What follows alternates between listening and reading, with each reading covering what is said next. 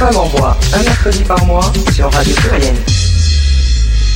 Ça va bientôt être l'heure de Christelle, mais je rappelle que notre émission est reprise le vendredi de 22h à minuit sur Croc Radio 89.5 à Vienne. Voilà, bonjour à nos amis viennois et je passe la parole à Christelle. Bonne soirée à tous. Bonsoir tout le monde. Bonsoir. Bonsoir. Beaucoup, beaucoup de monde ce soir euh, dans le studio de Radio Pluriel. Euh, la régie est, est, pleine, le bocal est plein. euh, nous avons Bernard avec nous comme, comme tous les mois. Bonsoir Bernard. Bonsoir Christelle, bonsoir à nos invités que j'ai remarqué, elles avaient bien dansé pendant le pendant le, le voilà, le jingle. c'est vrai. Le jingle les a boostés, c'est bien. Ça. Voilà, puis on a des, nos amis de Transculture qui sont là aussi. Bonsoir. Bonsoir, je les vois pas moi. Hey, salut tout le monde. salut les gars. Voilà, puis il y a Anouchka qui Et se cache. Anouchka, oui, qui est, qui est euh, sous le bureau. oui, oui, elles sont en stage ce soir. Voilà, donc on va avoir une régie euh, aux petits oignons. on va essayer de le faire. Hein. Et avec moi, euh, dans le studio, euh, les membres de la compagnie Théâtre Marguerite, en tout cas euh, sa fondatrice Margot Terry qui est avec nous. Bonsoir Margot. Bonsoir. Et ces deux comédiennes euh, qui sont Mathilde Bonsoir. et Maude. Bonsoir. Euh, Maude, comment on dit Gentien Gentien. Gentien et Mathilde Saillant. C'est ça. Euh, Marine Simon devait être avec nous, mais, euh, mais elle se repose parce que ce qu'il faut dire, c'est que je, remercie, je vous remercie chaleureusement d'être là. je sais que vous êtes à trois jours, c'est ça, de la première ouais, C'est ça, samedi à 15h, donc euh, ça arrive vite. C'est vite là et vous avez pris le temps de, de venir euh, nous voir parler de, de votre création. Donc euh, merci beaucoup. Bah, merci à vous, ça nous fait plaisir d'être ici. Donc, euh, bon, bah, d'habitude, je commence par un petit sujet de, d'actualité, mais là, vu qu'on va, je pense avoir beaucoup de choses à se dire, je le garde pour la fin, si jamais, si jamais on prend de parler de la vie moderne, euh, féminine et féministe, évidemment. évidemment. Donc, je rappelle juste que, bah, on se retrouve euh, tous les mercredis, hein, pour ceux qui suivent pas l'affaire, euh, que 19h à 19h30, Bernard nous tient compagnie, nous donne plein d'infos, parfois même nous lit des poèmes. Alors ça, on adore. Vous le savez tous et toutes. Et, et donc, et donc ce soir, nos amis de Théâtre Marguerite. Alors, euh, je vous avoue que je ne vous connaissais pas du tout, mais je crois que vous êtes une très jeune compagnie. Vous allez nous expliquer tout ça. C'est euh, le sujet qui m'a beaucoup interpellée, du cabaret des indociles. Donc, je, vous, en, je vous en parle vite fait, mais on va développer ça plus tard dans l'émission. Le cabaret des indociles est, est une euh, pièce qu'on a hâte de découvrir qui parle de ces camps de rééducation qui existaient en France, camps de rééducation pour jeunes filles. Centre. Oui. Centre de rééducation, qui est, oui, centre. J'ai marqué quand, oui, j'ai marqué quand, mais c'est centre évidemment. Les camps, ça raconte autre chose. dans les années 50, en tout cas, la pièce se passe dans les années 50 en France euh, pour ces jeunes filles euh, mineures, hein, c'est ça. Tout à fait. Euh, mineures à l'époque, c'était jusqu'à 21 oui, ans. Oui, hein. oui, oui. C'est pas si c'est, c'est pas si, si vieux. Hein. C'est en 1974 que la majorité est passée à 18 ans. Donc, bah, j'étais née déjà. eh oui, car il faut le dire, nos, nos, nos artistes ce soir sont de jeunes femmes, donc c'est, super. Alors, plein de choses à, à, échanger. Voilà, et ces, et ces centres euh, avaient pour mission de, de rééduquer les mauvaises filles, on peut dire ça comme ça. Exactement, oui. Alors j'ai une question très très bête. Vous avez trouvé ça très très bête, mais ça m'a beaucoup fait rire. Mais peut-être pas si bête que ça, je ne sais pas. Je me suis dit, je, je parle à l'âge, j'interroge Margot. Oui. Euh, la compagnie s'appelle Théâtre Marguerite. Tu t'appelles Margot. Ah. Tu travailles avec Maude, Marine et Mathilde. Et Manu à la lumière. Oui, c'est ce que j'ai vu. C'est quoi ce fétichisme Est-ce qu'on peut travailler avec vous si on commence par une autre lettre? Alors oui, parce qu'on a d'autres membres de la compagnie qui ne commencent pas par Ma. Mais euh, oui, c'est vrai que c'est un pur, pur, hasard, mais ça nous a fait beaucoup rire et c'est un peu le running gag de la compagnie pendant ah, la oui, répétition. Oui, oui. Et quand on est fatigué, on sait plus comment s'appelle et comment s'appellent les autres. Vous appelez ma maman. Ma maman. D'ailleurs, alors j'aime beaucoup, j'aimerais que, que l'une d'entre vous décrive le très beau euh, logo, le très beau dessin de la compagnie. Alors oui, bah, c'est une commande que j'ai faite à une, euh, une amie à moi qui s'appelle Justine Hall. Et en fait, euh, bah, ça découle du nom de la compagnie qui s'appelle le Théâtre euh, Marguerite. Et donc prénom féminin, mais aussi fleur. Et, euh, et j'avais envie que le logo de la compagnie re- reflète aussi le côté féminin de cette compagnie, donc d'où euh, les seins. Et, euh, et c'est vrai que je trouvais ça assez joli de remplacer les tétons par les fleurs. Ouais, Voilà. Ça, les tiges font la- le dessin du sein et, le- ça. et, et la fleur le téton. Oui, c'est allez, allez voir, c'est très, c'est très joli. Et d'ailleurs, vous, vous irez voir. J'espère qu'on va vous donner envie d'aller au, au Clochard Céleste, puisque c'est là que le spectacle va se jouer du 28 janvier au 5 février. Moi, je compte bien y aller, bien sûr. Euh, bah, alors, comment est né euh, Peut-être, c'est le projet qui est né avant la compagnie ou la compagnie qui est née avant le projet? Eh bien, c'est le projet qui est né avant la compagnie et la compagnie a été créée justement pour porter euh, ce premier projet. Donc, elle a été fondée en avril 2021. Donc, elle est vraiment toute toute jeune et c'est le premier euh, projet porté. Et, euh, et on est ravis de porter ce premier projet-là. Et donc, oui, c'est vraiment le, le projet qui a donné naissance à la compagnie pour le coup.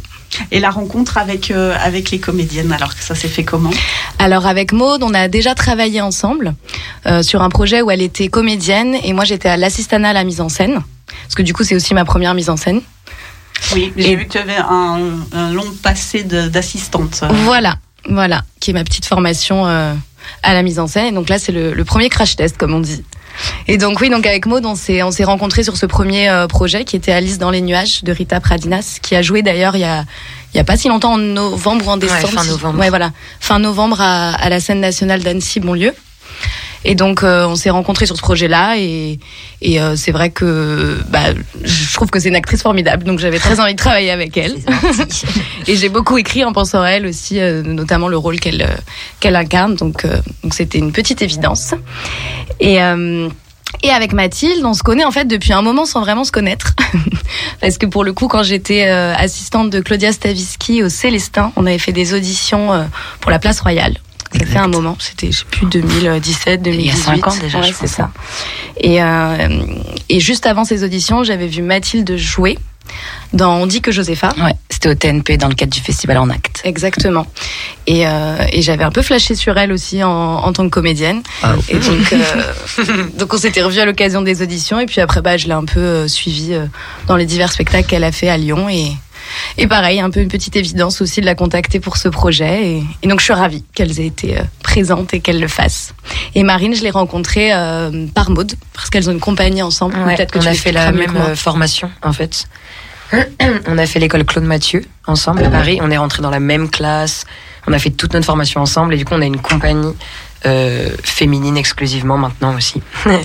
et on fait, euh, du coup on a déjà énormément travaillé ensemble et du coup comme Margot cherchait une troisième fille, c'est vrai que moi j'ai pensé à Marine euh, très fort. C'est toi qui l'as suggéré. euh, Tout à fait. Et j'en suis ravie. Oui, la confiance, euh, la confiance entre les filles, là, ensemble. c'est bien. Moi, je parle souvent de sororité, là. là Bah, c'est carrément ça, là. C'est ça, complètement ça, ouais. Ouais, puis moi, pour ma part, je connaissais ni Maud ni Marine. Enfin, et pareil, je. Et Margot, bah, on s'est croisés, mais sans jamais se rencontrer. Du coup, c'est un peu tout ce petit monde qui gravite et je suis contente de me faire de nouvelles copines. Oui, parce que quand même, moi, j'avais entendu parler de toi. Pas beaucoup. pareil. Par des amis en commun, quoi. Et oui, c'est ça, c'est un petit monde. C'est un petit monde. Tout à fait. Le petit monde, mais alors, euh, tout le monde, euh, vous venez. Toi, tu. Alors, tu viens de Paris, c'est Ouais. ça? Ouais, ouais. Margot aussi, peut-être?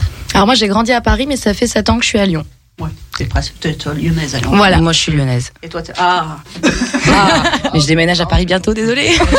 Moi, je travaille beaucoup à Lyon, donc ça équilibre. C'est un doux mélange. Ça, ça- ça se croise. C'est. Exactement. bien, c'est bien. On joue à- dans une ville, dans l'autre. C'est ça. Ouais, c'est c'est bien. Euh, ce projet est soutenu d'ailleurs par, euh, par euh, qui?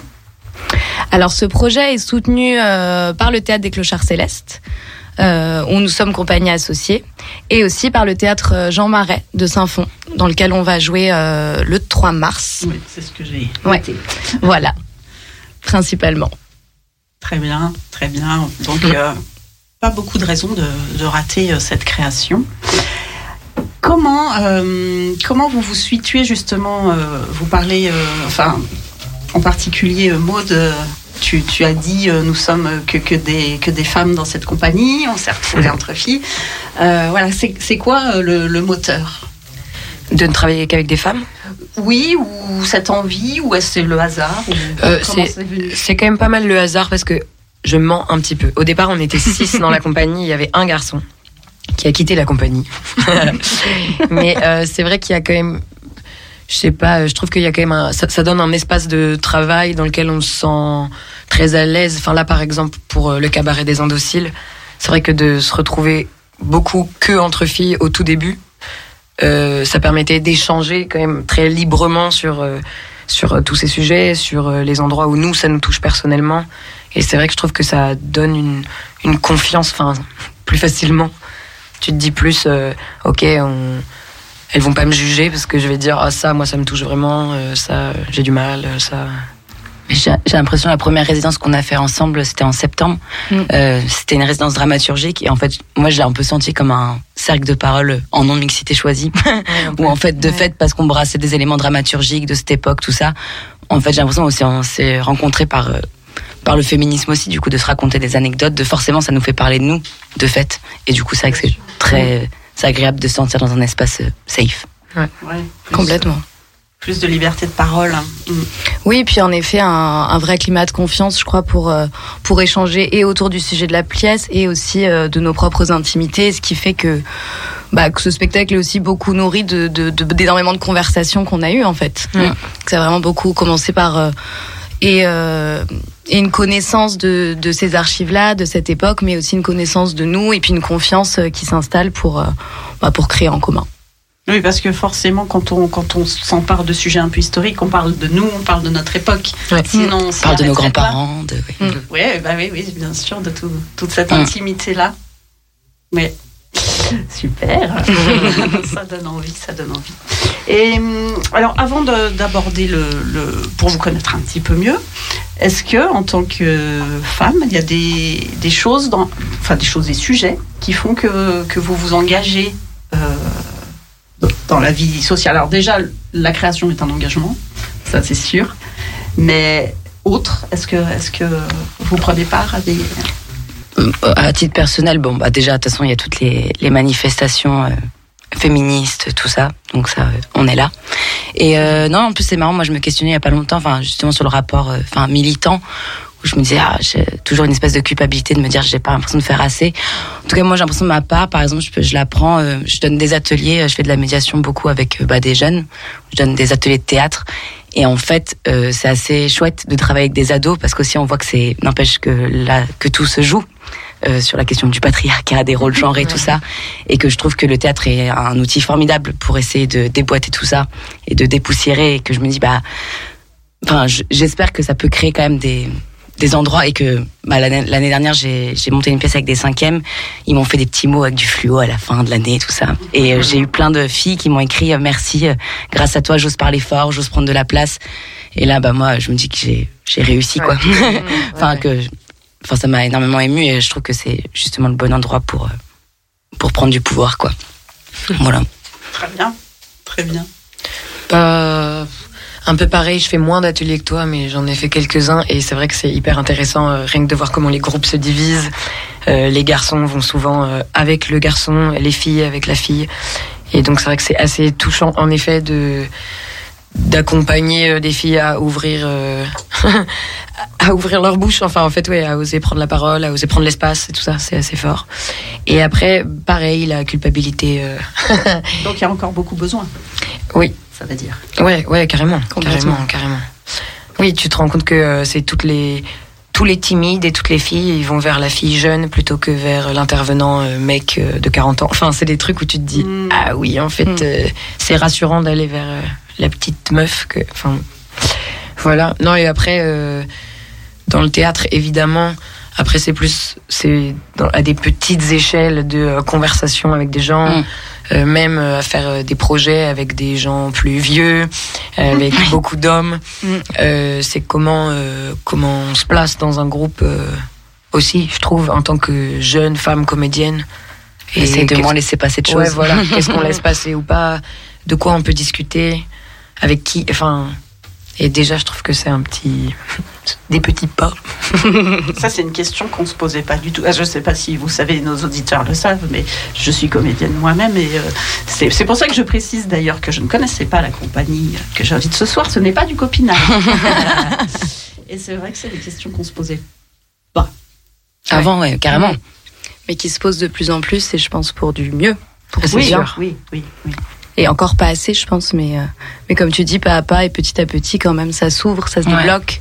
Et on sent qu'il y a bah, une vraie sororité là-dedans aussi, en fait, de, de dialogue euh, entre femmes aussi qui permettent d'ouvrir des choses et de penser plus large et de d'avoir une communication plus large là-dessus. Oui, et puis de pas oublier que notre métier, c'est quand même, enfin, c'est un métier de représentation, donc on, on a quand même une responsabilité dans les images qu'on donne à voir, et que bah du coup de se poser aussi toutes les questions, de se dire ah tiens, euh, cette jeune première, ce- cette jeune femme qui est écrite, est-ce que je suis obligée de la jouer comme une cruche? Non, peut-être pas. peut-être qu'elle a autre chose à défendre aussi. Enfin, et que du coup de un peu re-questionner ces choses-là et de se dire bah en fait je suis quand même responsable des images euh, et des, des ouais des pensées que je véhicule sur le plateau. Et du coup bah c'est là nous aussi on peut être euh, actrices tous de ce changement-là, et aussi les hommes metteurs en scène. Tout ça. Oui, oui, oui. Mais ça commence, ça commence. Ça commence, bien sûr. Bon, après, les hommes sont moins nombreux dans, dans le milieu artistique en général, donc. euh, Oh, Ah, mais ils prennent beaucoup de place. Ah, quand on voit les deux qui tirent les lieux, tout ça, quand Ah même. oui, oui, non, je parle pas dans les directions. hein. Ah oui. Ah non, ça, c'est toujours pas équilibré, c'est vrai. C'est vrai. Donc, on en est à ce sujet-là. Est-ce que, c'est vrai que je vous ai pas demandé en préparant l'émission, mais est-ce qu'il y a une figure fémini- féminine, euh, euh, présente ou passée, qui, qui a été euh, une inspiration pour vous? Il y en a beaucoup. Il y en a beaucoup. Si on devait en choisir une, c'est Et c'est ça va dur. prendre un petit temps de réflexion, mais Oh, On a le droit d'une Ouais. deux. Voire même, voire même, parfois, il y a deux, trois noms, puis on se rend compte qu'elle Mm. dégage un peu la, Mm. la même idée. moi, j'avoue qu'il y a Angela Davis qui m'inspire beaucoup. Enfin, elle fait partie des figures qui me, ouais, qui me marquent et que je trouve euh, hyper importantes. Angela Davis. Oui. Hum, ma grand-mère. Oh non, en vrai, Euh, mais oui. carrément. Et euh, non, moi c'est marrant parce que j'ai une forma, enfin j'ai une formation de philosophie. J'ai fait un master de philo euh, à côté de mon quand, quand j'étais en études de conservatoire. Donc j'adorais ça, tout ça. Donc on étudie principalement des hommes. Et du coup, moi, j'ai pas, j'ai l'impression que c'est, du coup, c'est un peu au début un féminisme en creux en fait, où au final, je me suis intéressée à à des pensées qui parlaient de l'homme où je me retrouvais là-dedans mais en fait maintenant de- de- depuis que je suis devenue féministe je me dis Hum. et par exemple j'ai fait mon mémoire sur Sartre et euh, du coup j'ai complètement euh, Le plus grand féministe. Ouais, voilà. Et j'ai compl- j'ai pas pris en conscience trop sa femme à l'époque. Et maintenant, je me dis, bah, quand même, Simone, euh, merci. Mal, ouais. Quand même. voilà. Et euh, non, et récemment, je sais pas, je dirais euh, Adèle Haenel. Ah ouais. Moi aussi, je l'adore, Adèle Haenel. On se lève et on se casse. Oui, bah après c'est ça. euh, En fait, il y en a plein. euh, ça ouais. pourrait être, je pourrais dire des pentes. Je pourrais dire voilà. Là comme ça, du coup, je pensais à une femme euh, indienne, Fulan Devi, Mm. qui a une vie absolument horrible, de par sa condition de femme et de par sa caste, et qui euh, et qui s'est vengée de Ah oui. tous les hommes qui lui avaient fait du mal. Et c'est vrai que quand on lit son histoire, il y a un petit côté satisfaisant de genre, mais défonce-les, ouais, grave. Ouais, ça fait du bien. Et elle l'a fait. Donc, euh, bien joué. Super. Euh, comment vous est venu euh, parce que déjà, déjà à mon époque, c'était pas évident de se dire euh, je vais me lancer dans une carrière euh, de comédienne. Comment, comment aujourd'hui on trouve encore l'énergie, on, y va, c'est, vital, c'est, c'est. Ouais, bah moi c'était très naïf, je crois. Enfin, je fais du théâtre depuis que je suis enfant, et depuis que je suis enfant, je me dis bah je veux faire ça, et du coup j'ai fait ça. Enfin, il n'y a pas trop eu de, ouais, il y a pas trop eu de questions. Si à la toute fin du lycée où je me suis Ouais. dit ah quand même peut-être il faudrait un autre métier si jamais ça marche pas et tout ça. Et voilà, et j'ai la chance d'avoir des parents très soutenants. Et du coup, en fait, parce que c'est ça qui me plaisait, parce que c'est ça qui, ouais, c'est un peu là-dedans que je trouve du sens. euh. Du coup, ça a été un peu euh, tout droit vers ça. Toi Bah, pareil, moi, j'ai commencé le théâtre euh, à la MJC de Villeurbanne euh, quand j'avais 8 ans. Euh, c'est mes parents qui m'ont inscrit parce que j'étais un peu timide, visiblement. bon, ça aurait pu être qui tout double. Mais non, il se trouve que ça a matché. Et ouais, pareil, j'ai l'impression que je me suis pas trop posé la question. Ça, je pense qu'elle a été quand même déterminant. C'était l'option euh, théâtre au bac, qui était quand même un gros coefficient. Euh, donc moi, j'étais à Saint-Exupéry. Si Monsieur Mollier Sabet et Catherine Marion m'entendent, big up. non, et puis du coup, bah, c'est une grosse expérience collective, quoi. Enfin, c'est vrai que dès le lycée, on était, on se sentait comme une troupe, quoi. Et moi, je pense que j'ai vraiment adoré ça. Euh, Je me suis dit, mais c'est pas comme le cinéma aussi où c'est quand même plus individualiste et plus un- une longue traversée solitaire. Le théâtre, il y a quand même un côté aventure humaine. Ouais, c'est le groupe. ouais. Ouais, le groupe et ça, c'est quand même trop chouette. Et puis de se dire, tiens, c'est étonnant dans la vie, je me sens vraiment engoncée dans mon être, j'arrive pas à parler et tout. Et là, j'ai, j'ai dit, ouais, j'ai l'impression que j'ai du pouvoir, quoi, sur le plateau. Donc, euh, ouais. Je vois, je vois. Et du coup, moi, je ne suis pas comédienne, mais euh, la Oui, ah mise oui, en scène. joues pas, ouais, ouais, non, tu- je ne joue pas. oui. Mais Ah, il y a euh, encore des metteuses en scène qui sont metteuses en scène. bah, il faut C'est- croire. c'est Enfin, en tout cas, on va essayer. mais non, enfin, j'ai fait Non, beaucoup de c'est- théâtre euh, c'est plus jeune. une responsabilité énorme de monter Ouais. un projet déjà. C'est vrai. Et non, je viens plutôt de la danse, moi, en fait. J'ai fait beaucoup, beaucoup de danse depuis toute petite. Et au moment du bac, c'était un peu est-ce que je fais danseuse ou est-ce que euh, je continue les études? Et j'ai fait une prépa littéraire. Et après, je suis arrivée à Lyon pour mon master. Où là, c'était du coup euh, théâtre et danse. Et j'ai découvert le métier de metteur en scène. Et je me suis dit, waouh, euh, c'est vraiment l'endroit qui regroupe et la scène et l'aspect littéraire. Et, et en fait, je me suis rendu compte que j'avais plutôt envie de raconter des histoires que de jouer. Et donc, je suis ravie. Tu, as trouvé ton chemin. C'est ça.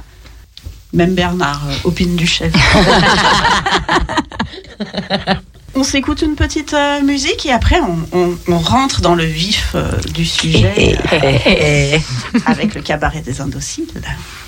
Et tu Ah me- oui, alors qu'est-ce qu'on écoute? Mais je vais vous le dire tout de suite, parce que je l'ai noté bien sûr. Évidemment. Mais oui, on écoute Evelyne Gallet que j'adore tellement. Une lyonnaise, une lyonnaise qui va bientôt sortir un album. Euh, cette chanson date un peu, mais voilà, je l'aime beaucoup. Ça s'appelle La fille de l'air. Hmm.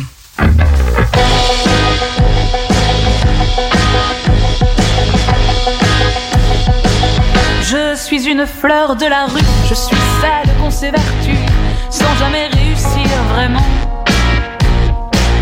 À c'est insolent, une bombe à fragmentation, un compte à rebours à rebond, contradictoire, c'est évident. Un pollen au jardin du vent, et que l'on m'aime,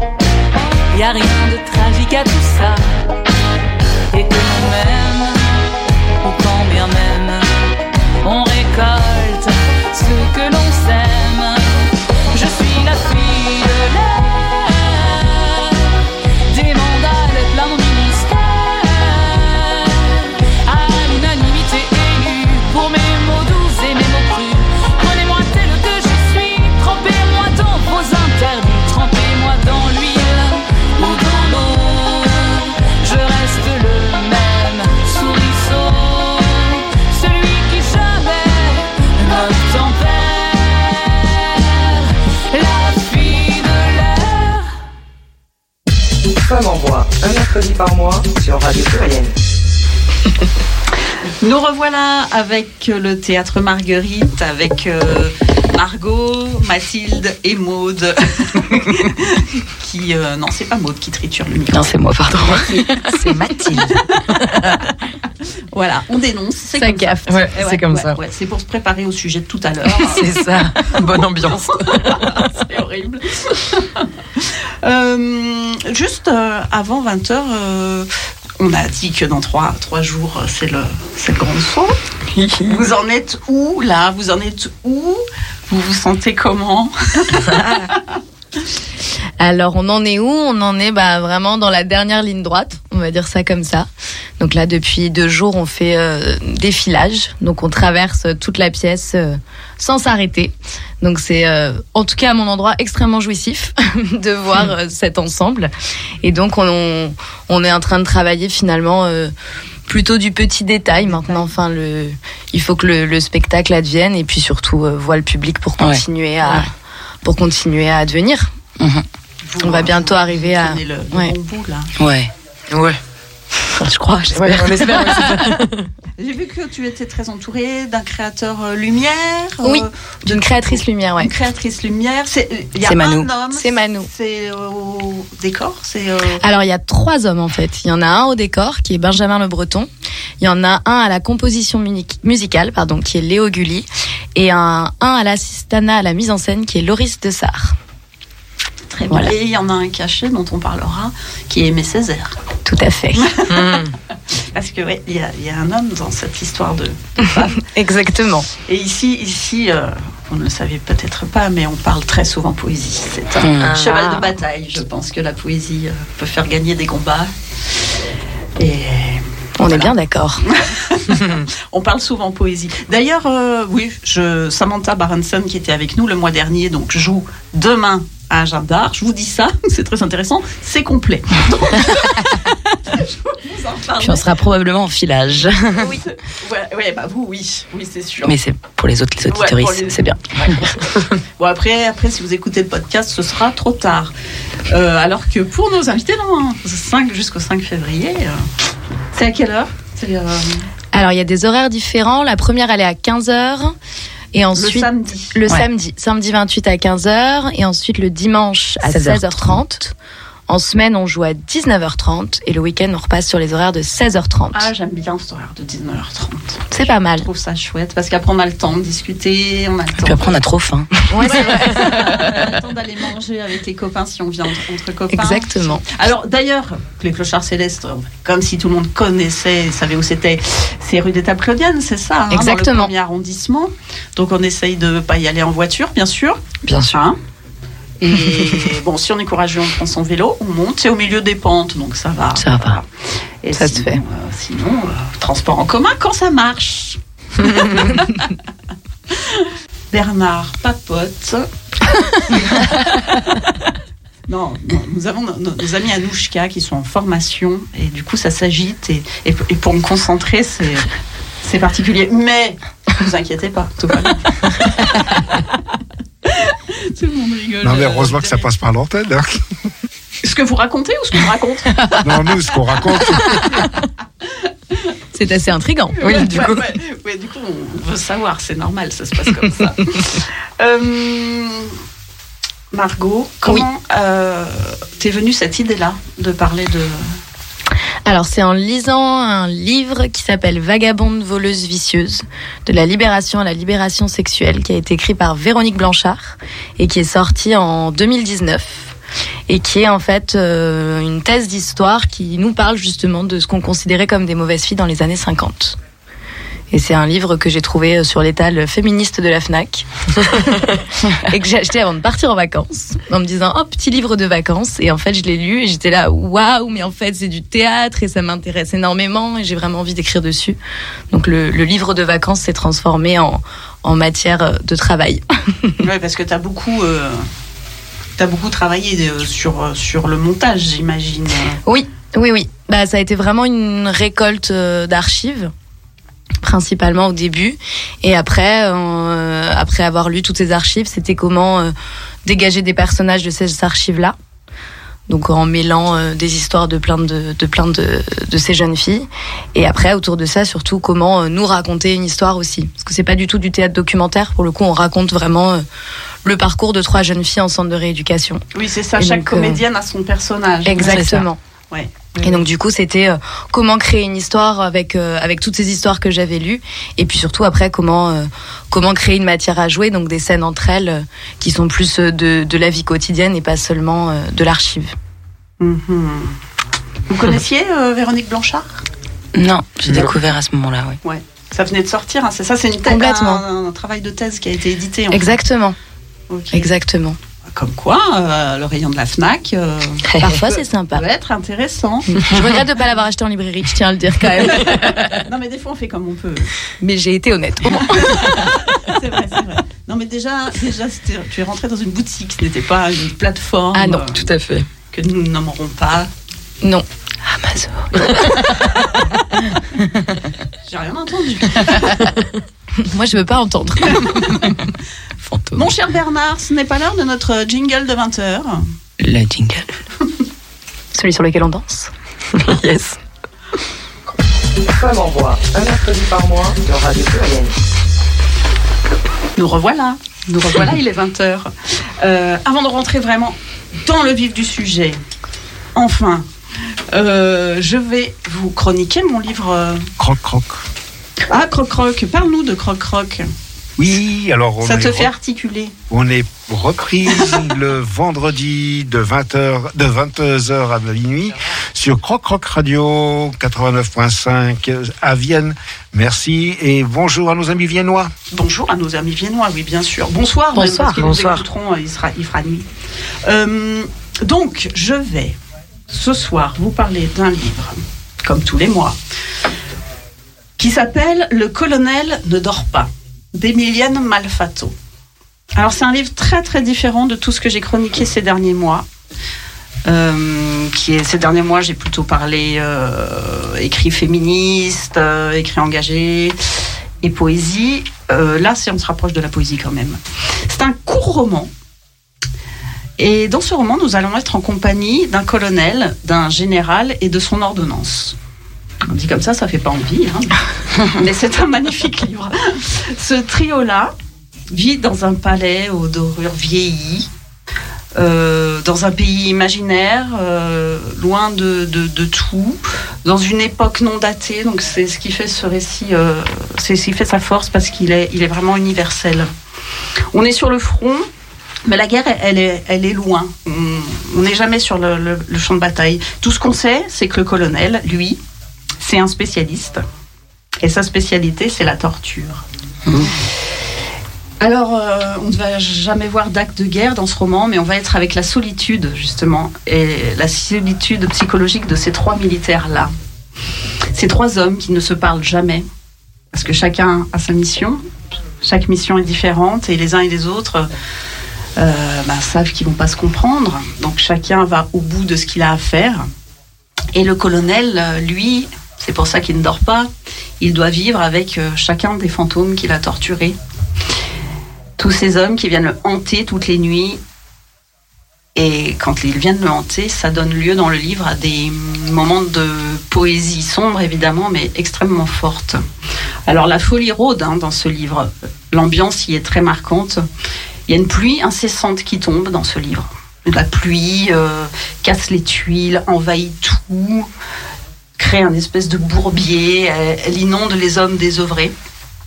Parce que ces hommes-là, ces trois hommes-là, eux aussi, ils rôdent comme des fantômes dans ce paysage de fin du monde. Il y a aussi un buste qui est là, un buste euh, avec une tête ébréchée qui semble surveiller nos, trois protagonistes. Donc il y a vraiment un- une ambiance très fantomatique. Et c'est ça, c'est pas un récit d'action et de guerre, c'est vraiment un, livre d'ambiance, d'images aussi que nous livre Émilienne euh, Malfato dans en nous plongeant dans, la vie de, ces trois hommes. Alors bien sûr, quand on lit ça, on pense évidemment euh, à l'Ukraine. Euh, en lisant ce livre, devant le désœuvrement de ces soldats, on pense à ces soldats russes qui, ne savent plus quoi faire au point qu'on envoie maintenant des mercenaires. Eux, ils savent quoi faire, il n'y a pas de problème.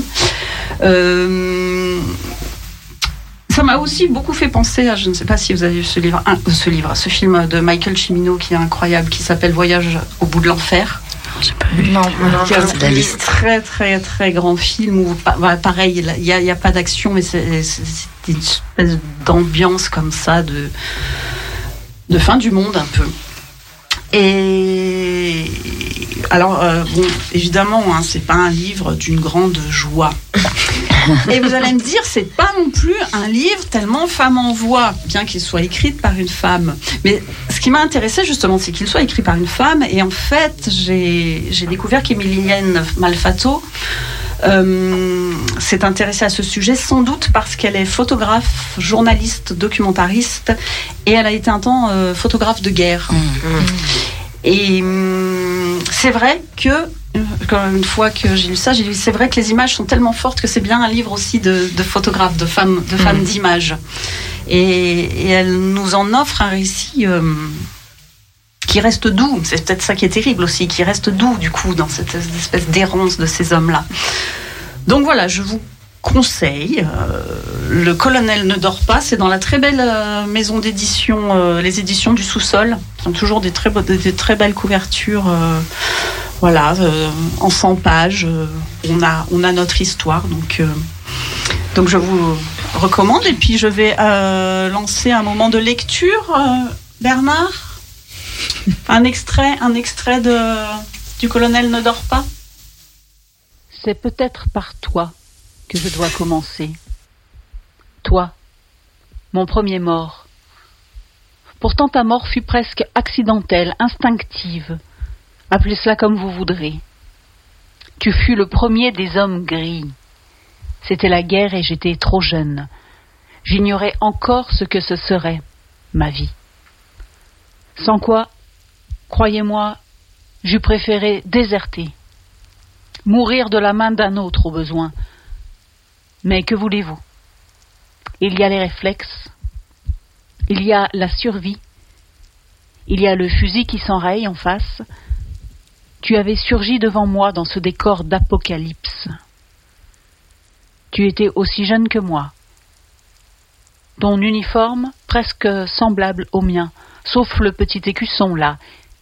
Imaginez-vous à quoi ça tient la vie et la mort.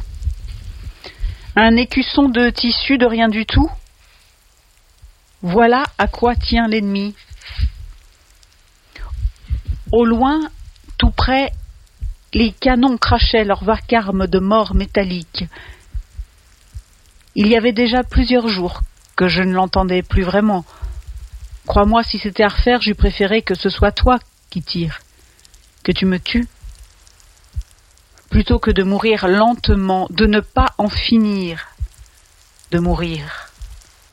Je n'en finis pas depuis ce temps, toutes ces années, un immense purgatoire, une salle d'attente peuplée des démons que j'ai moi-même créés, que je continue à créer vaillamment chaque jour, à chaque coupure, chaque entaille, chaque coup de feu, chaque ordre donné. Je suis comme un homme qui creuserait sa propre tombe vaillamment. Femme en voix, un mercredi par mois sur Radio Pluriel. C'était un extrait du colonel ne dort pas d'Emilienne Malfato. Et nous revoici pour parler du cabaret des indociles. J'aimerais, parce que vous avez beaucoup travaillé dessus, donc vous allez en parler comme euh, des gens qui savaient absolument de quoi vous parlez, que vous nous expliquiez qu'est-ce que c'était que ces centres de rééducation qui resituent le contexte. Eh ben ouais, je peux le faire si vous voulez.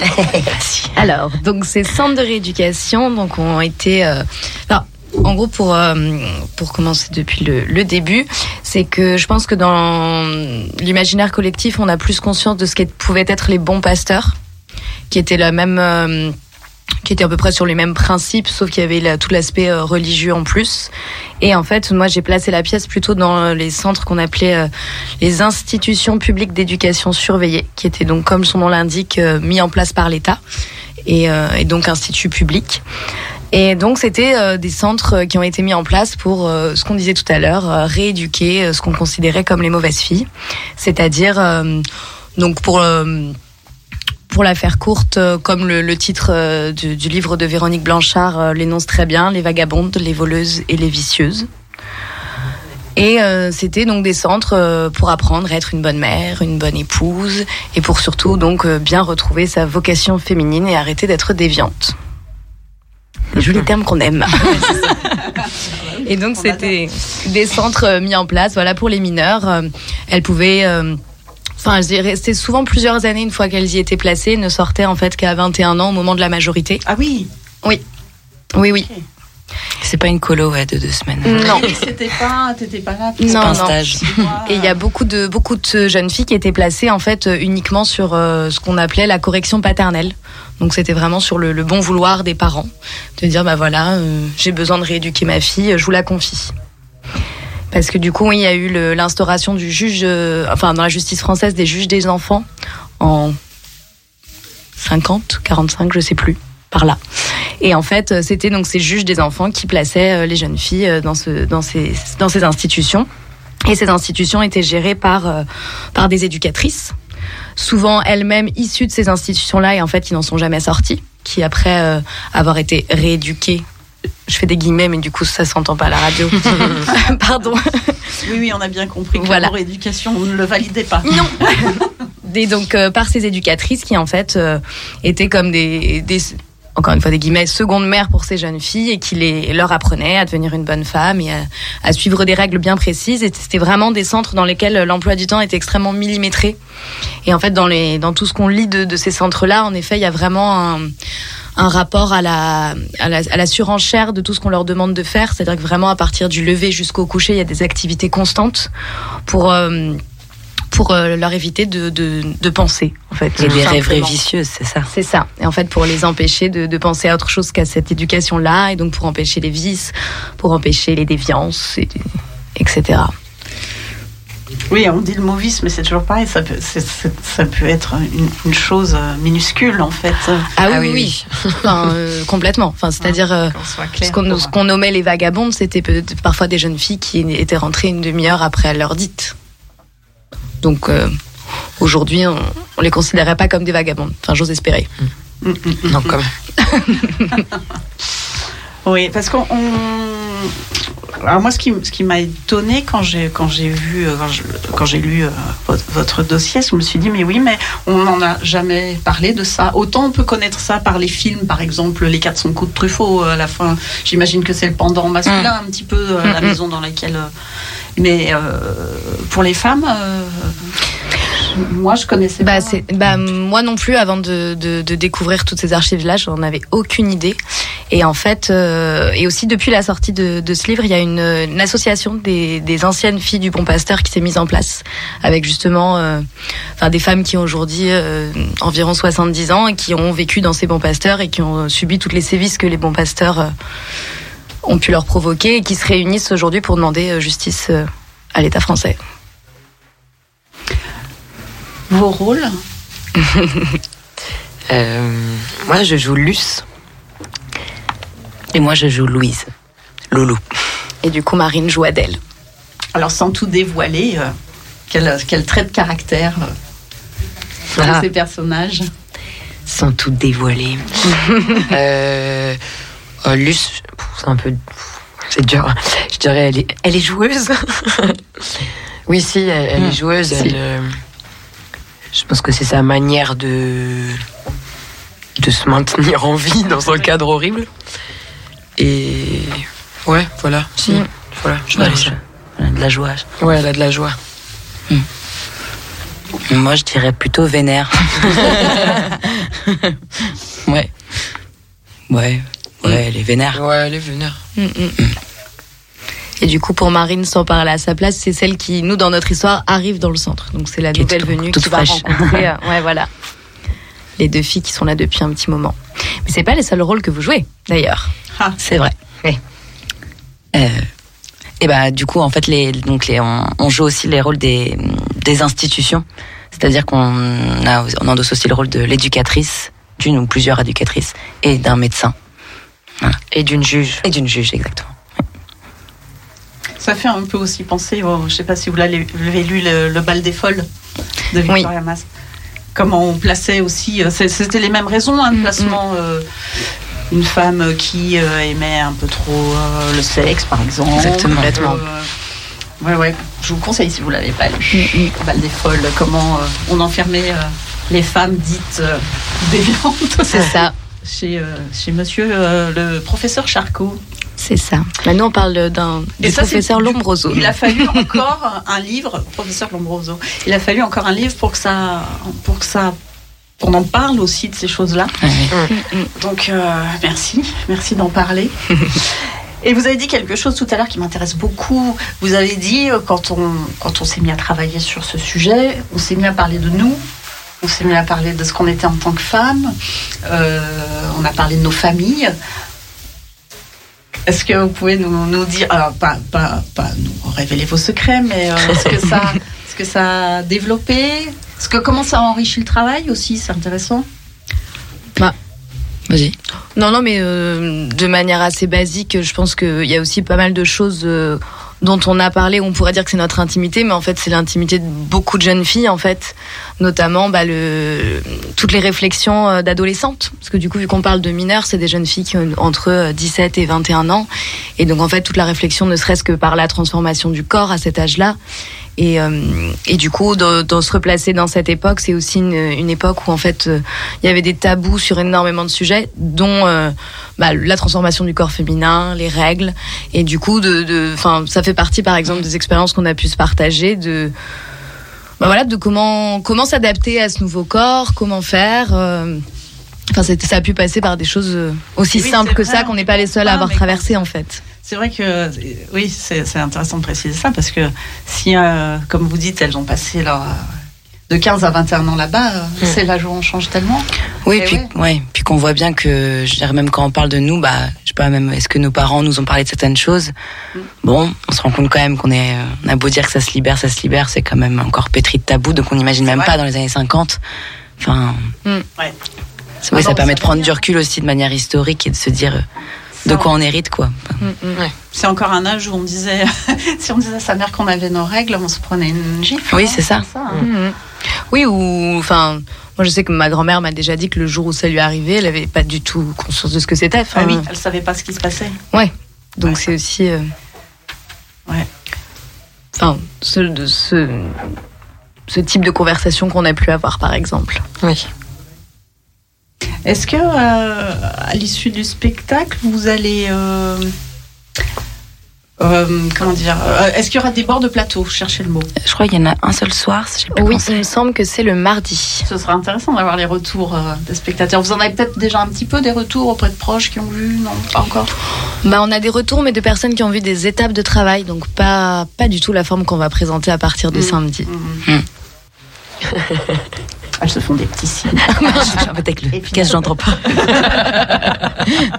Et c'est le genre de spectacle euh, qu'on pourrait envisager aussi devant des, des jeunes, des scolaires, des. euh, Bah, on fait une scolaire d'ailleurs euh, lundi. Ah, lundi, on joue deux fois. Euh, on, ouais, on fait une scolaire l'après-midi et le soir tout public. Mais moi, j'ai hâte de montrer ça à Mm. des à Ouais. des jeunes. Ouais. oui, on est un peu intrigués de, de, de la réception de cette scolaire, parce que ça va être des classes de troisième. Donc euh, collège.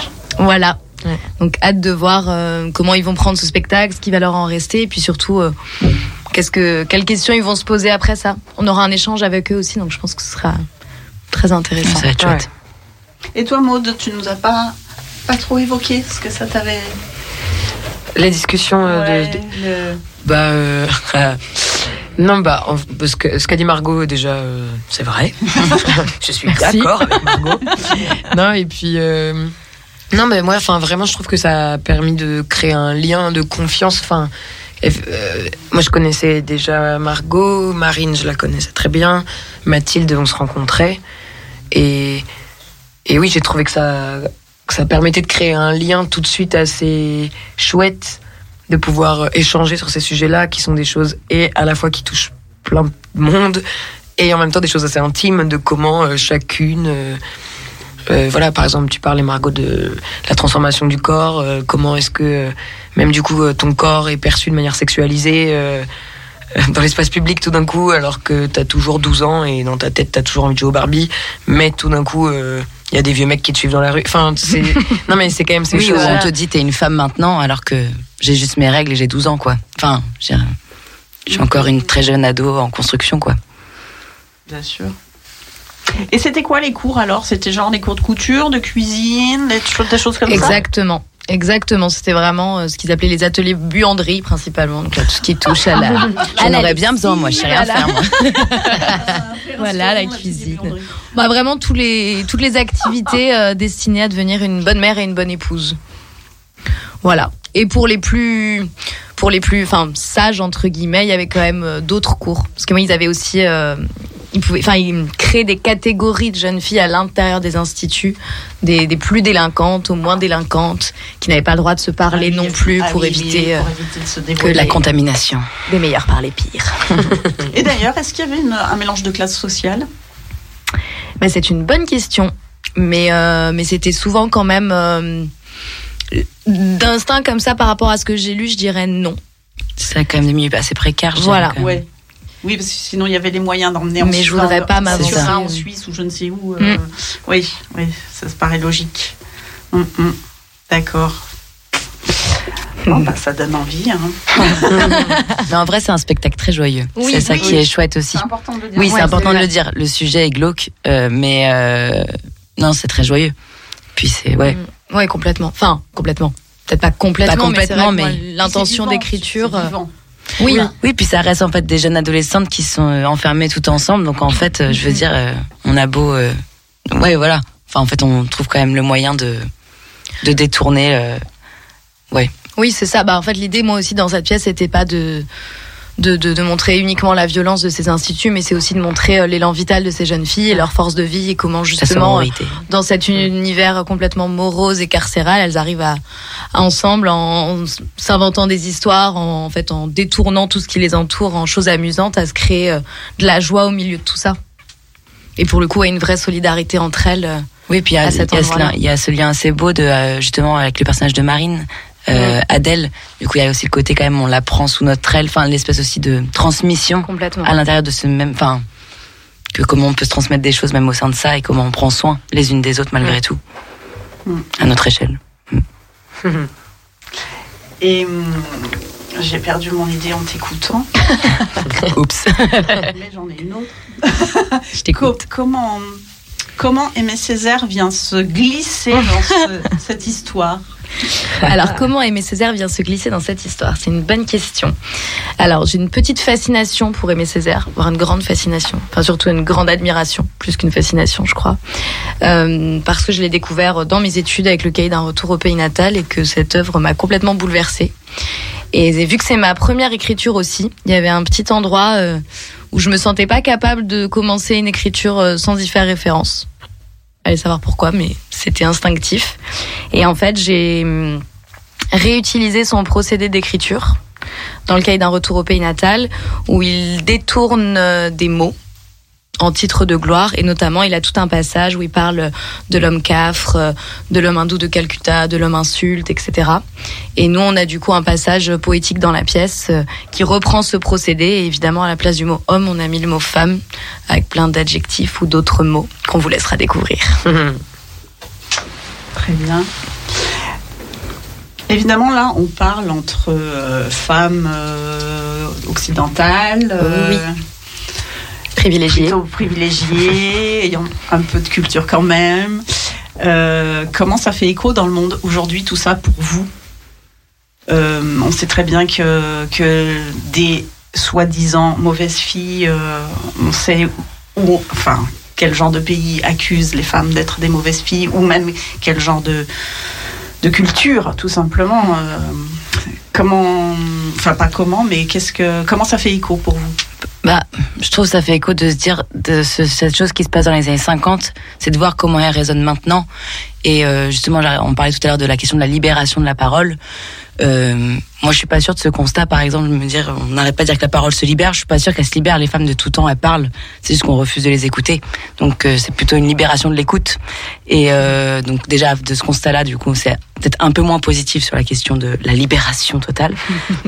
et qu'en fait, euh, quel que soit le pays ou la culture, je pense que l'ennemi, le, c'est le nom, c'est le patriarcat, et qu'en fait, euh, les hommes, le patriarcat, le pouvoir, a toujours quelque chose à dire sur les femmes, sur euh, comment elles gèrent leur vie, leur corps, leurs pensées, enfin voilà, et que ça, il s'agit de démonter ça, et que justement moi, en tout cas en tant que femme blanche occidentale privilégiée, je me dis j'ai d'abord envie de m'attaquer, enfin reconnaître tout ce qui voilà toutes les oppressions tout ça et de m'attaquer à démanteler justement à mon endroit mon système qui justement se targue du droit des, pays des droits des femmes, de tout ça, et de s'attaquer en fait à ça, parce que c'est l'endroit où je me sens légitime en tout cas de d'agir, d'agir, de parler. Ouais, c'est ça. Ouais, ouais. Je sais pas si j'ai répondu à la question. Si, si, complètement. Si, oui, oui, oui, oui. Après, euh, plus largement. euh, Enfin, voilà, je pense là aussi, à- on sait très bien que euh, dans, dans un, un pays comme l'Iran, on n'en est pas là. On n'en est Bien même sûr, pas non, à la libération de la femme, on n'est même pas à tendre un micro. Euh, ce mouvement-là qui continue, ça, ça, vous, ça vous porte ça, euh, De toute façon, tout, enfin oui, évidemment, Oui. Évidemment. Mais, euh, mais d'autant plus, enfin, que ce combat est, est hyper inspirant et mérite tout le, le- notre respect, leur, leur, leur courage, enfin voilà. Mais que ça demande justement encore plus bah, de, ouais, de tous, tous lutter, quoi. euh, Et pas que les femmes, voilà. Bah écoute, euh, il y a un sujet là, il paraît, qui est d'actualité. la retraite, non, c'est ça? Elles y pensent pas là autour de la table. elles y pensent non, pas. mais la retraite, justement, et en plus, c'est une question était. éminemment féministe en plus. Je veux Oui. dire, quand on élève Ah, ses bah enfants oui. et que On en C'est a- ce- on travaille moins. C'est ce que j'allais dire. Eh elles ben. sont- voilà, elles On sont- en a parlé là, le mois dernier. ouais. euh, sur, oui, c'est vrai. sur le livre sur euh, le couple et l'argent. ouais. Oui, oui. Mm. Ah oui, oui, Tito Lecoq, oui, bien Ouais, sûr. ouais. On a abordé la question. Alors, le 3 mars, à Saint-Fond, Oui. pas très loin de- d'ici, hein, d'ailleurs. hein. Saint-Priest, Saint-Fond, c'est pas, C'est pas très loin. c'est pas très loin. Euh, et euh, d'autres euh, émulations. Eh bien, pour cette saison, non, ce sera les seules dates au Clochard Céleste et, et à Saint-Fond. Mais on espère euh, une magnifique tournée la saison prochaine ou les saisons suivantes. Ben, on vous le souhaite. Si des pros nous écoutent, n'hésitez pas. Venez nous voir. Allez les voir. allez les voir. Elle joue quand même du 28 euh, janvier au 5 février. euh, Il n'y a vous pas d'excuse. Voilà, On a le temps. vous avez le temps d'y aller. Petit, euh, petite pause musicale peut-être. euh, je vous ai choisi euh, pour mettre bien la pêche là. Ah. Les plasticines avec Barcelone. C'est pas d'aujourd'hui, mais ça fout la plasticine. Ça fait hyper longtemps que j'ai pas entendu.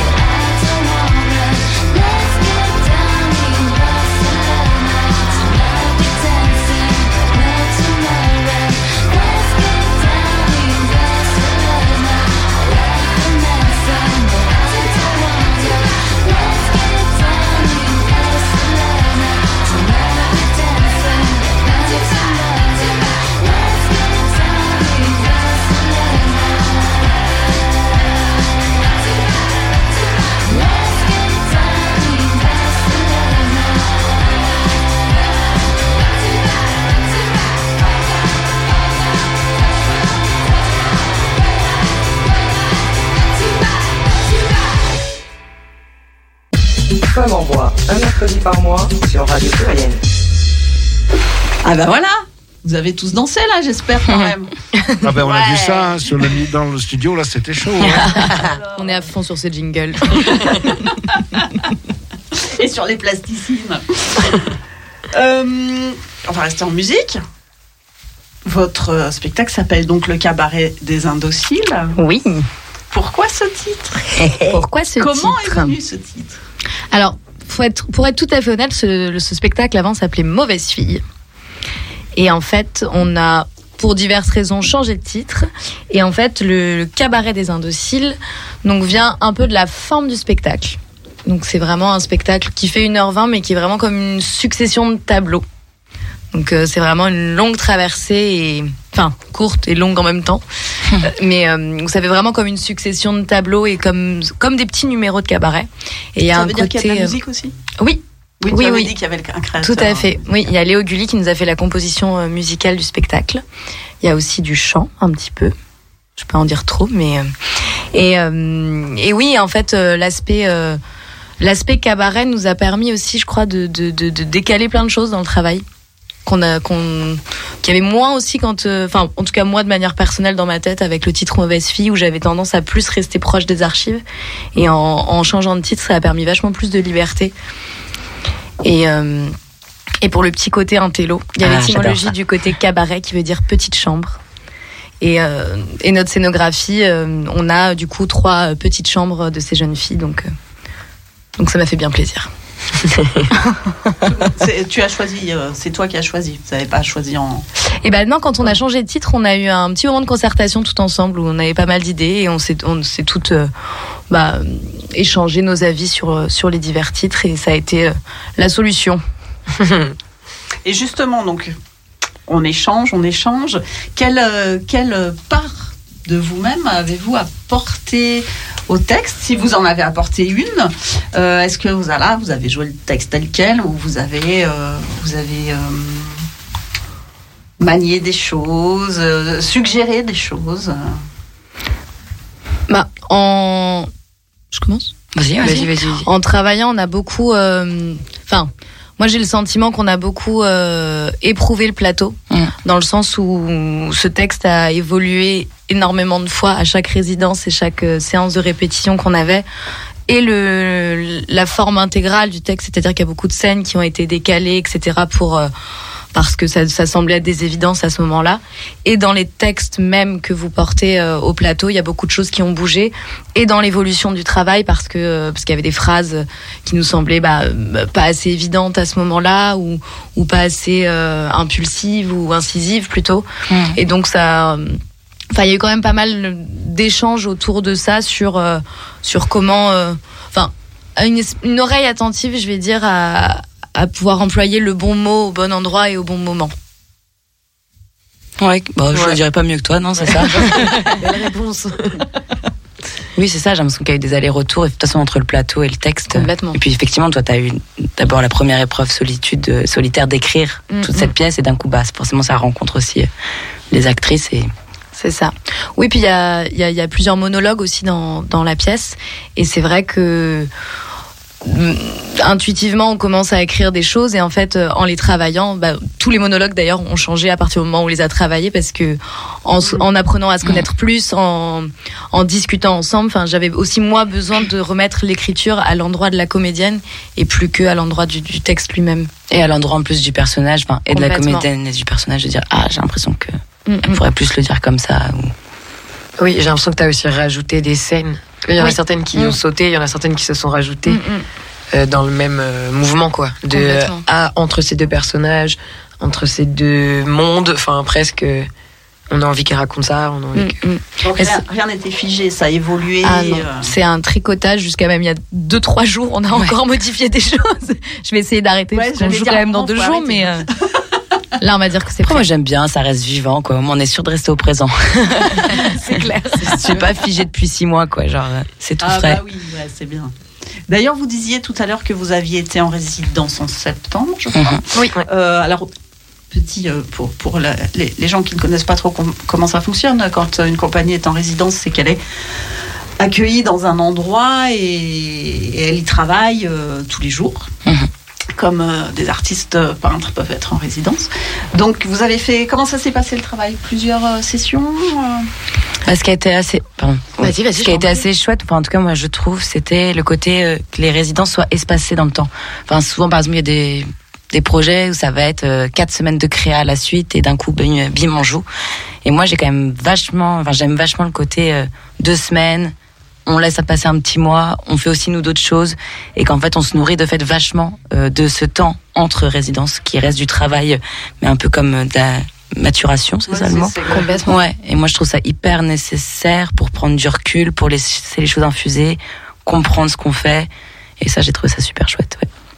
Je suis complètement d'accord. C'est vrai que d'avoir du, du temps entre chaque période de, de résidence, ça permet, euh, bah, exactement comme tu viens de le dire, en fait, de prendre du recul et de pouvoir aborder la chose de manière nouvelle à chaque fois aussi, et avec un souffle nouveau, avec une énergie vive. Puis même pour toi, je Oui. me dis, j'ai l'impression que Complètement. ça aide de pas avoir le nez euh, dedans Mm, non-stop, non-stop et qu'entre chaque résidence, tu nous réécrivais. Alors en fait, j'ai pensé que. Enfin, Oui, oui, oui, tout à fait. Bah, c'est vrai que en période de répétition, on est tellement sur ce qui se passe au plateau que la période d'après où on est seul avec ce qui s'est passé, il y a, y a ouais, un espèce d'effet de recul qui se fait naturellement. On se dit waouh. Enfin, je sais que notre dernière résidence à Saint-Fond en, en décembre, on a fait une semaine de résidence avant Noël. C'était euh, assez incroyable à mon endroit parce que au début des répétitions, après un premier filage, j'ai eu euh, des révélations que j'ai pas depuis deux ans sur sur sur des scènes. Je me dis, mais comment j'ai pas pu ne pas voir ça avant C'est fou là, c'est tellement criant que. Donc c'est assez assez chouette d'avoir ces temps en effet. Puis j'imagine qu'il y a un petit réajustement en connaissant les deux, les deux scènes. Euh, c'est pas tout à fait la même euh, taille de plateau. Pas du de tout. plafond. Ah non, surtout de plafond, ouais. Sans critiquer les clochards, eh bien, Non. euh, Céleste évidemment. Non non, mais c'est vrai que c'est deux plateaux très différents et en même temps. euh, pour l'instant, vu qu'on a eu la chance aussi d'avoir une semaine de résidence à Saint-Fond, on a pu, euh, avec le décor, on a pu euh, commencer à approuver euh, une plus grande scène et je pense que ça s'adapte parfaitement aux deux cas. Donc vous avez eu le décor assez tôt en fait. par On à- a construit, euh, oui, le décor pour la résidence de Saint-Fond. Tout à fait. Donc il est vraiment important ce décor. Il est très important ce décor. Et en même temps, c'est bien qu'il soit arrivé. Après, on a quand même eu du temps de répétition sans, le décor. Oui. Et euh, c'est vrai que c'était chouette de pouvoir chercher dans le jeu sans s'appuyer trop Déjà, sur ouais. le décor. Et du coup, quand on l'a découvert, c'était plus comme youhou, le nouveau jeu Oui. dans lequel on peut jouer, quoi. Oui, parce qu'on a eu bien trois semaines de répétition avant euh, la semaine euh, avec le décor. Comme disait Mathilde, on a eu une première semaine de dramaturgie où on était à la campagne, vraiment focus sur tout ça. Et après, on a eu deux semaines euh, au TNP où on a pu euh, faire du jeu en étant aussi en espace d'intimité toutes les quatre, euh, sans technique encore pour juste éprouver le texte et, et le jeu. Voilà, j'ai mon. Il y a un petit bruit qui Ouais, ouais, j'ai mon. Ah oui, un petit cri. J'ai mon casque qui me grésille dans, la- dans la- la tête. C'est fort désagréable car ça, toutes mes pensées s'envolent du coup. Courage. Ça y est, ça y est, c'est passé. C'était un peu, un peu une petite euh, libellule qui passait n'importe quoi. C'est très poétique. Oui, c'est joli, les libellules. C'est joli, mais en fait, ça fait pas de bruit. C'est le fantôme de la radio. C'est le fantôme. C'est le fantôme. Ah, il est là. Un peu flippant ça. Salut, fantôme. Coucou. Et on n'a pas parlé, je crois, de, des costumes. Ah. C'est vrai. On n'a pas parlé des costumes. Et ben c'est très simple. euh, Là pour le Il coup, c'est. si quand même. non non mais je, je, je suis vraiment restée sur euh, sur le côté euh, historique on va dire de la chose où elles sont toutes les trois euh, en uniforme. Parce que du coup, dans les centres de rééducation, évidemment, elles Mm. étaient toutes en uniforme. Un uniforme, évidemment, qui ne met pas du tout en valeur le corps féminin. Qui, Oui, c'est un uniforme le sexy, cache. hein. Voilà. non, j'imagine. Parce que justement, il fallait pas qu'une parcelle de corps soit découverte. Des fois, qu'elles aient l'intuition d'aller découvrir ce qu'il y a en dessous. Bah, et ce qui est assez saisissant, effectivement, c'est le côté euh, toutes les trois avec euh, ce truc. On a vraiment la sensation. En fait, on n'a aucune idée de à quoi ressemble notre corps en dessous, mais vraiment aucune, quoi. Donc c'est vrai que c'est assez saisissant de se dire ah oui tiens, Uni- bah, l'uniforme quoi, revenir à l'étymologie, mais voilà. Complètement.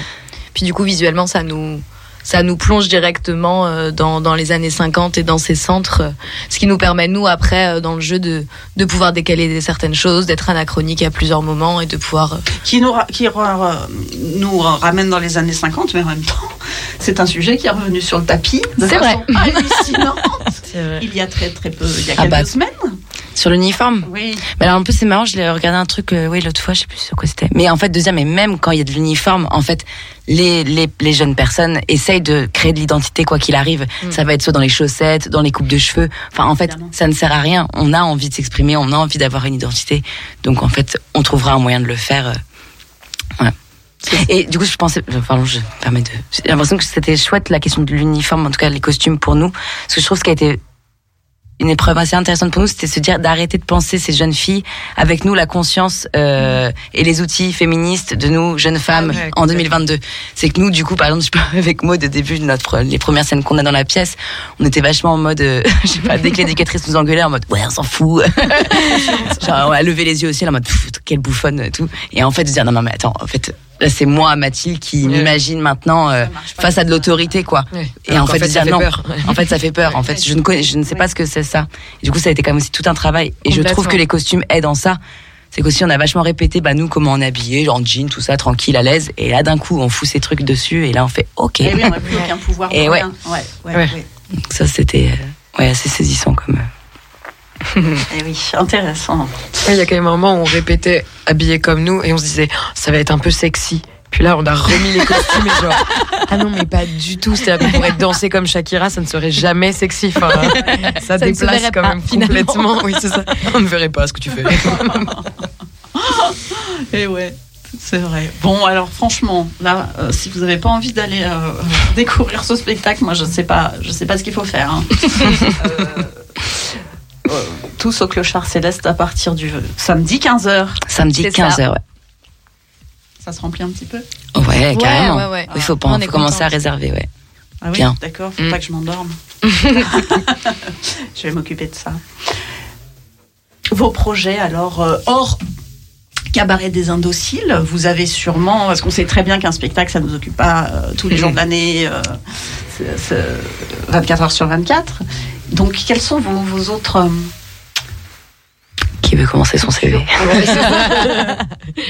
tu veux y aller, Margot? Bah, si vous voulez. Eh bien, euh, pour la compagnie Le Théâtre Marguerite, je pense que là, la prochaine étape, ça va être déjà de diffuser ce spectacle. Et après, de, de me lancer dans une nouvelle écriture. Je sais pas encore. Enfin, j'ai plusieurs idées, mais je vais les garder pour moi pour l'instant. Des fois qu'on me les vole. Ce sera un truc de femme? Il y a de fortes chances. Il y a vraiment de fortes chances. On peut le faire ensemble sinon. Et puis sinon à côté, bah, moi je continue mes assistanats à la mise en scène. Oui. Donc euh, la saison prochaine avec Louise Vigneault et sa création qui va être euh, sur le 17 octobre 61, qui va s'appeler C'était un 17 octobre et qui va se créer à Béthune. Voilà. Qu'est-ce qui s'est passé le 17 octobre 61 C'était le massacre des Algériens à Paris pendant la manifestation pacifiste qui s'est transformée en carnage. Encore un sujet Joyeux. Voilà. profond et joyeux. Et, euh, et la suite aussi avec Olivier Borle, un autre metteur en scène lyonnais avec lequel je travaille, où on reprend euh, son spectacle Notre petite cerisaie. Voilà, d'après Anton Tchekhov, Où, donc? Qui va jouer à Vénissieux les 20 et 21 mars, au théâtre de Vénissieux, Au théâtre de Vénissieux. dans le cadre des levées de rideau. Très bien, pas très loin non plus. Maud Ah ah. Alors, euh, Maude. Euh, moi, les proches. se réveille. Maud se réveille. Bonjour. Où est-ce qu'on est? Non, moi, les prochaines choses, c'est euh, Farce et Nouvelles de Pierre Pradinas. Euh, c'est des pièces courtes et des nouvelles de Tchekhov. Et on va les jouer à Limoges en avril et à Annecy en mai.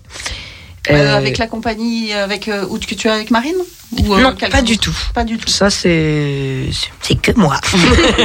non, d'ailleurs, on est très nombreux dans cette équipe, c'est pas du tout que moi. Mais c'est pas la compagnie des pas- copains. C'est pas la compagnie des copains. Voilà, c'est euh, dirigé par euh, Pierre Pradinas. Euh, J'ai joué également avec sa fille, Rita Pradinas, au théâtre de la Reine Blanche à Paris en mai, un spectacle sur les femmes oubliées de l'histoire.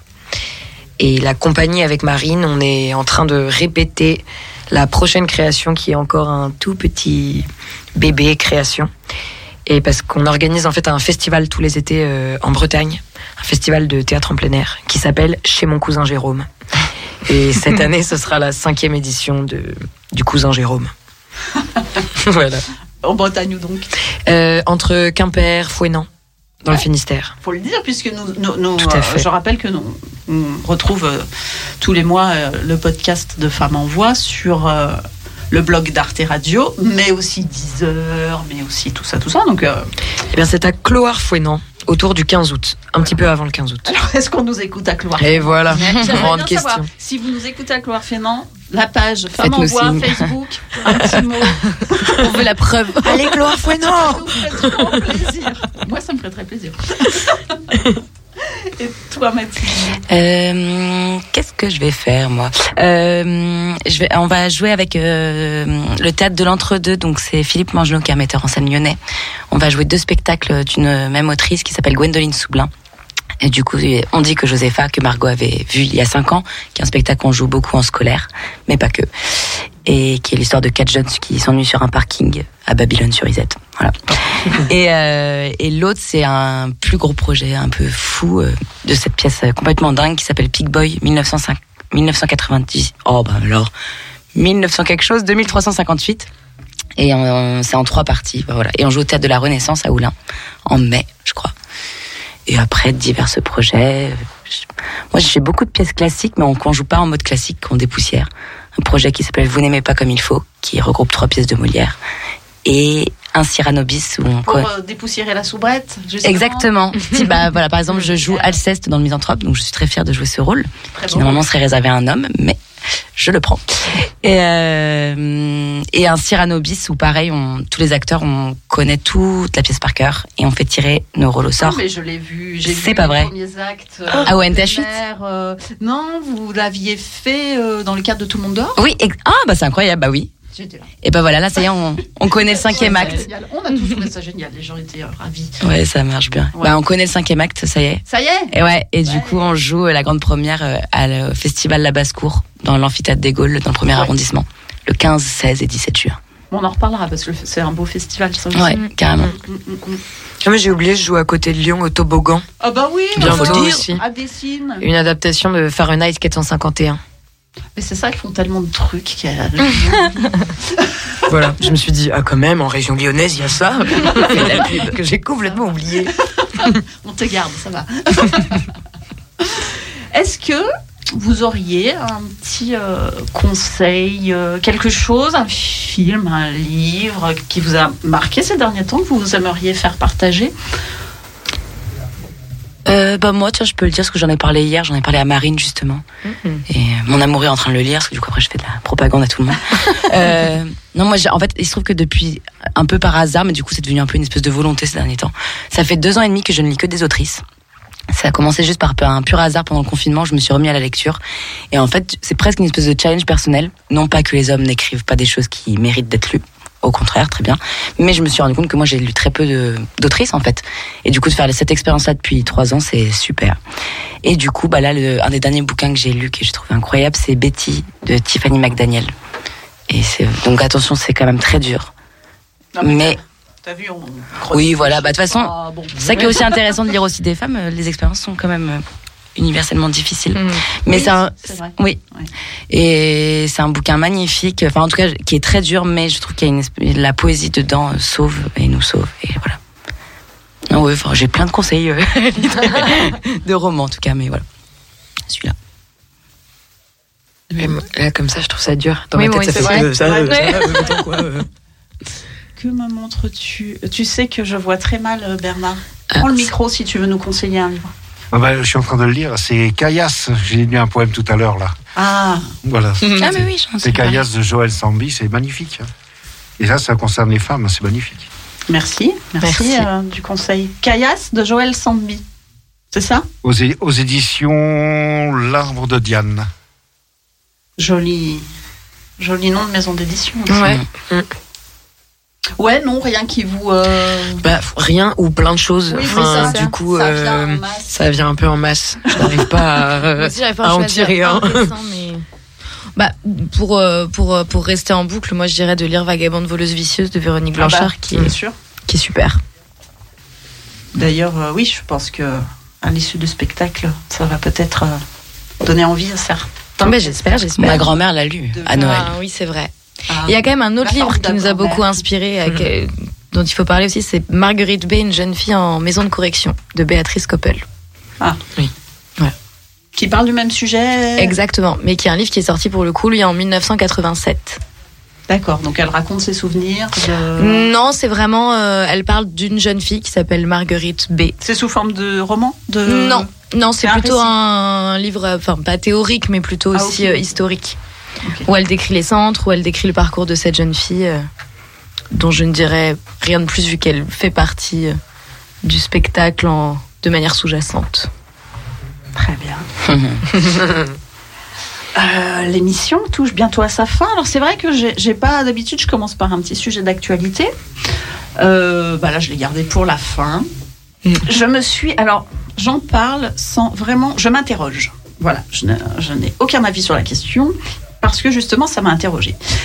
Euh, lorsque la première ministre de Nouvelle-Zélande, Jacinda Ardern, vous avez entendu, a décidé de démissionner de son poste euh, après cinq ans et demi de, de ministre, d'être- d'être pre- première ministre et d'avoir euh, vécu des événements assez lourds comme il y a eu une- bah, le Covid, il y a eu le, La tuerie. il y a eu la tuerie euh, d'extrême droite, il y a eu euh, le, un- le volcan aussi, je crois, hein, ou un, un tremblement de terre, un tremblement de terre.